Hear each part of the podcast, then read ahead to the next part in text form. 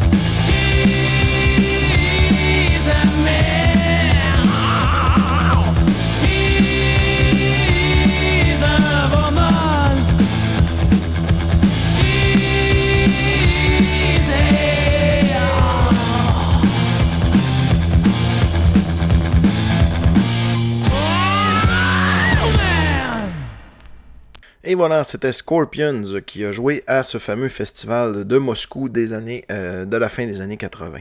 Euh, quelque chose qui est bien drôle de ce festival-là, en fait, c'est que c'est euh, le, fondateur, producteur et manager Doc McPhee, qui était également l'agent de plusieurs des artistes, ou peut-être même de la totalité des artistes, non pas la totalité, mais plusieurs gros noms, entre autres Multicrew, puis et Bon Jovi.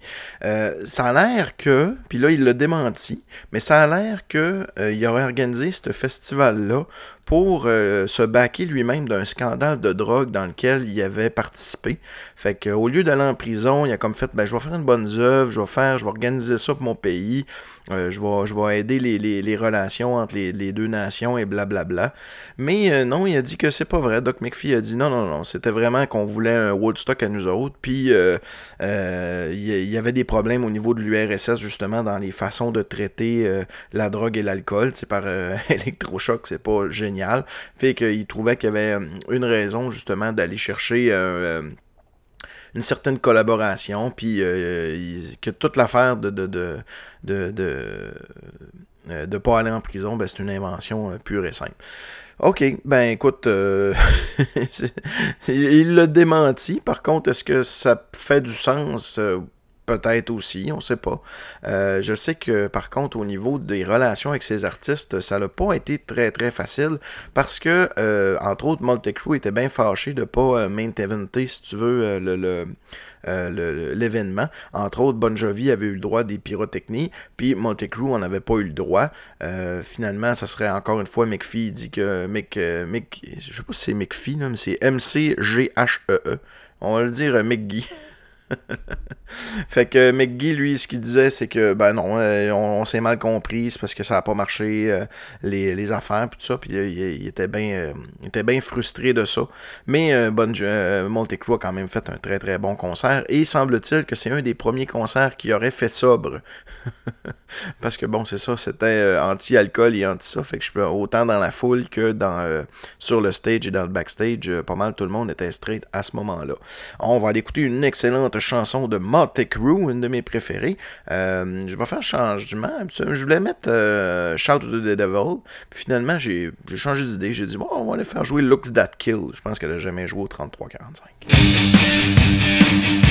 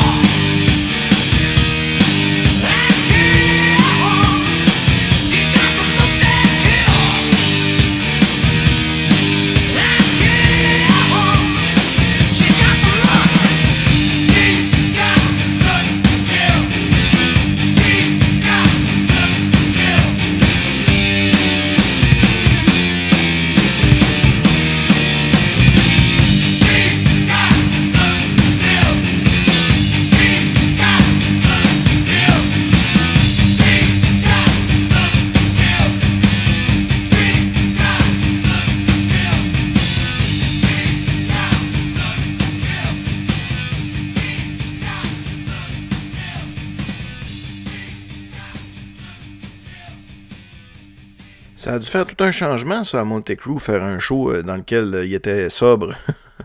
Quoique des dernières années, ils ont euh, sûrement ils ont dû s'agir un peu. Là, je pense qu'il. En fait, moi j'ai été voir la tournée d'adieu de Monte Crew en première partie à Alice Cooper. Euh, j'avais attrapé un disque, pas un disque, mais un pic de guitare de Nicky Six aussi, que j'ai encore, que c'est drôle parce que dans justement, je viens de le croiser, puis je l'ai mis, dans ma pochette de euh, Shout Out to the Devil de Monte Crew. Fait que je viens de, je viens de justement voir mon, mon pic de guitare. Ça m'a rappelé des bons souvenirs de ce concert-là que j'ai adoré. C'était vraiment un très très bon concert. Euh, mais je suis pas là pour parler du concert que j'ai vu. je suis là pour parler du festival de, Moscou. Euh, on parlait de Bon Jovi tout à l'heure. Tiens, on va aller faire jouer une tonne de Bon Jovi. Euh, j'ai appris quelque chose de vraiment cool sur Bon Jovi cette semaine en écoutant le podcast Noël chez Isidore. très bon podcast qui parle de Noël. C'est pour les nostalgiques de Noël, les, les dépendants affectifs de Noël. Donc, si vous aimez Noël et que vous voulez en entendre parler à toutes les deux semaines, incluant pendant l'été, euh, ben c'est le podcast pour vous. C'est très humoristique, très détaillé. Euh, euh, c'est vraiment drôle. En tout cas, quand on tombe en amour avec le style, je te dirais que on, on veut pas manquer un épisode. Puis ils m'ont fait découvrir, en fait, il y a eu un album de Noël de Star Wars qui était quand même très bien fait, qui avait la voix justement de, de, la vraie voix de ces trois po qui, qui, qui agissait un peu comme un comme un maître de cérémonie sur cet album-là. Et euh, c'est il y a une chanson qui est chantée par John Bon Jovi. Parce que John Bon Jovi euh, en tout cas il, il, était sur le set je pense que c'était le studio de son frère ou de son oncle quelque chose comme ça. Euh, écoutez le dernier épisode de euh, Noël chez Isidore pour pouvoir le confirmer. Mais John Bon Jovi a chanté parce que justement il était hang around dans, dans la pièce. Puis ils ont dit hey tu viens de chanter une tune il a dit ok. Puis c'est comme la première fois que John Bon Jovi a été en disqué c'est malade. Hein? Mais bon, on n'ira pas écouter une tonne de Noël. Il fait chaud, puis on est en juillet. Quoique Noël du campeur s'en vient à grands pas, hein, faut pas oublier ça. on va aller écouter la chanson Lay Your Hands on Me, qui provient d'un vieux vinyle que j'ai depuis très longtemps, qui a un gros stamp écrit dessus, Bar Terrasse, le puzzle à Jonquière. Donc c'était une ancienne copie de bar, fait que vous allez euh, m'excuser s'il vous plaît euh, du fait que ça, risque d'avoir un petit peu de clic, de pop et de bruit de fond. C'est un vinyle qui est magané.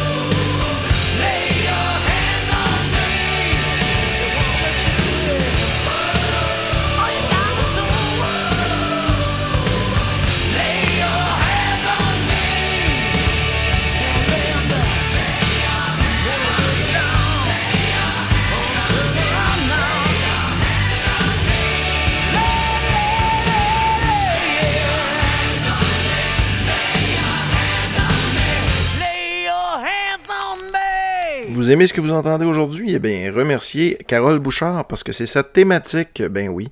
Si vous voulez faire pareil comme lui, je l'ai dit au début de l'épisode, pour 20$ sur mon, ma page Facebook, il y a un petit bouton PayPal. Vous me faites un don de 20$. Vous pouvez faire la demande que vous voulez pour l'épisode que vous voulez. Ou alors, vous pouvez me donner un don de 5$ pour casser l'ambiance d'un podcast, ce qui aura pour euh, fin de euh, vous créer un mini podcast dans un de mes épisodes avec un choix de trois chansons. Je vous conseille de choisir une chanson, de me laisser aller avec les deux autres et de choisir une thématique qui fit avec le 33-45. Voilà. Hey, euh, on va continuer. Hein, on va continuer. J'ai un groupe qui jouait qui s'appelle Cindriella, oui, Cendrillon en anglais, que je n'ai pas de disque, mais je connais quand même. C'est du glam rock qui a participé à ce, à, ce festival-là. Cinderella, comme je vous ai dit, je n'ai pas d'album, donc j'ai été obligé d'aller euh, sur euh, Spotify, qui est ma collection de vinyles portables. C'est génial, pareil, en hein, Spotify.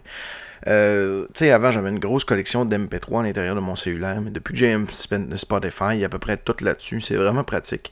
Euh, faudrait que j'essaie de mettre. Euh, j'ai déjà essayé de mettre le 3345 sur Spotify. Je sais que ça marche parce que je connais d'autres podcasts comme La Cassette qui en ont un, dans lequel ils font jouer de la, musique qui n'est pas libre de droit. Moi, c'est un peu mon problème, vu que je fais jouer de la musique qui ne, qui ne m'appartient pas, ben, je peux pas vraiment m'inscrire sur toutes, toutes, toutes les plateformes. Entre autres, sur SoundCloud, quand j'étais là-dessus, ben, je me suis fait bloquer des épisodes dans lesquels il y a des tonnes des Beatles qui jouaient parce que vous savez que les Beatles ont vraiment besoin de beaucoup d'argent. Ça me ferait moins chier de me faire bloquer sur quelque chose qui est un peu plus rare. Me faire bloquer avec une tonne des Beatles ou des Rolling Stones, c'est comme Hey, vous avez fait votre argent, euh, votre musique nous appartient un peu après 50 ans. Mais bon, c'est c'est comme ça. On va aller faire jouer Nobody's Fool de Sendry. Euh, J'ai de la misère à prononcer ce nom-là. Sendriella.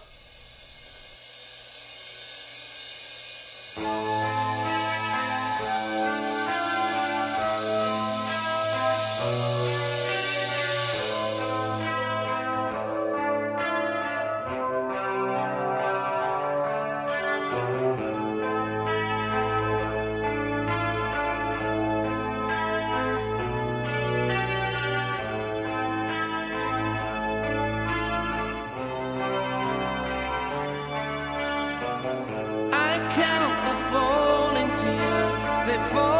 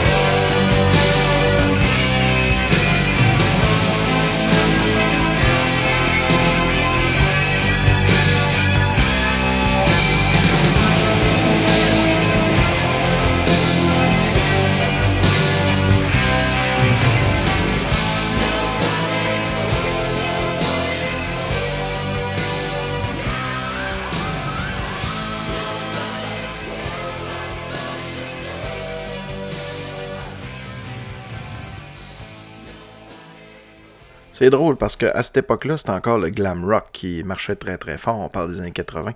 Deux ans après, Nirvana allait arriver, puis la vague de grunge allait tout effacer, ça, mais d'aplomb.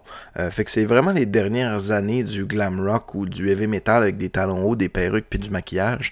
Euh, c'est complètement mort dans les années 90. Ça a été considéré quétaine comme du jour au lendemain.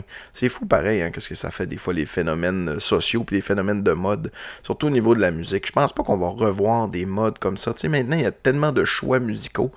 Euh, que tout le monde écoute un peu ce qu'il veut sur Internet, ici et là, mais il n'y a plus de...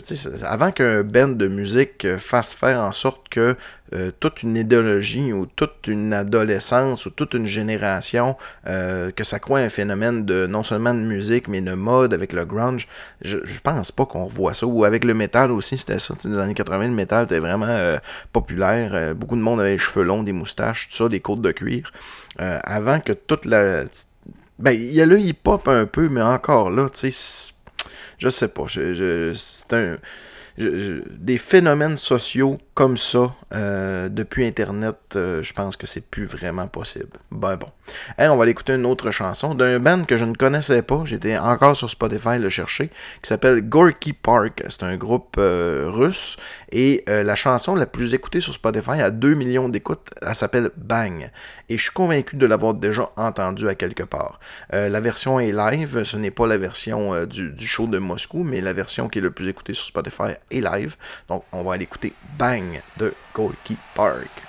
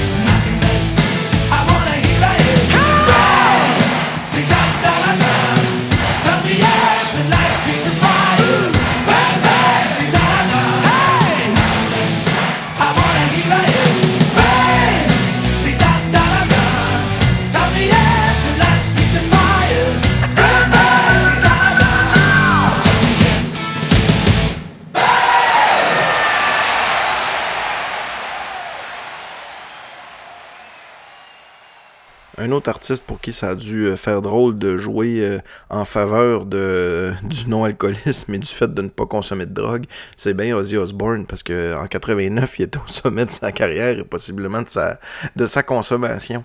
Euh, j'ai bon la, biographie de Ozzy que j'ai lu, mais il y a aussi un, un, livre qui s'appelle Le Docteur Ozzy. Docteur Ozzy répond aux questions des fans. Donc c'est vu que Docteur Ozzy est considéré comme étant la personne qui a défié euh, la vie et la mort du fait qu'il s'est injecté toutes sortes de patentes. Il a vécu le rock'n'roll comme c'est pas croyable et il en est survécu. Euh, donc il donne ses trucs, euh, comment, comment il a fait pour résister à certaines activités illicites ou moments où il a frôlé la mort. Hey, on pourrait faire un épisode complet là-dessus. Prenez, je pourrais prendre des anecdotes qui est en anglais, les traduire, puis donner les conseils d'Ozzy, puis entre les conseils d'Ozzy, euh, faire jouer des tunes. des tunes de Black Sabbath puis d'Ozzy Osbourne, bien entendu. Euh, non, ce serait drôle, ce serait une bonne idée. Mais pour l'instant, on va écouter une super belle chanson de Ozzy qui montre qu'il était capable d'une grande sensibilité aussi avec Goodbye to Romance, une super belle tune slow.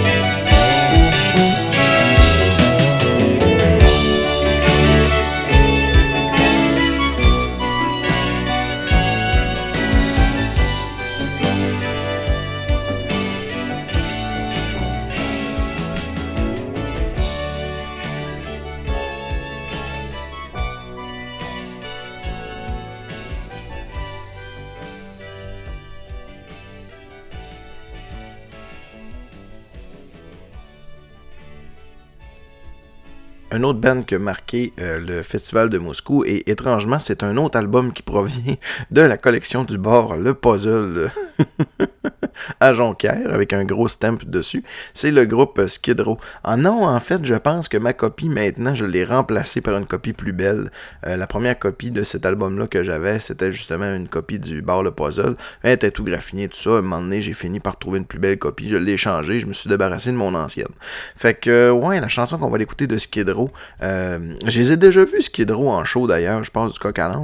Euh, c'était en première partie de Kiss dans un des premiers concerts que j'ai vu de ma vie euh, à Québec. À l'époque, j'étais à Jonquière et euh, j'étais monté en autobus à Québec aller-retour avec mon ami Sébastien Ménard. Salut Sébastien, si t'écoutes. on était voir Kiss et en première partie, il avait Skid Row. J'étais bien content parce que j'ai toujours bien aimé Skid Row. la chanson qu'on va l'écouter, c'est je pense que c'est leur plus grand classique, ou en tout cas un des plus gros, c'est Youth Gone Wild. Euh, c'est une de mes préférées en tout cas, fait qu'on va aller écouter ça.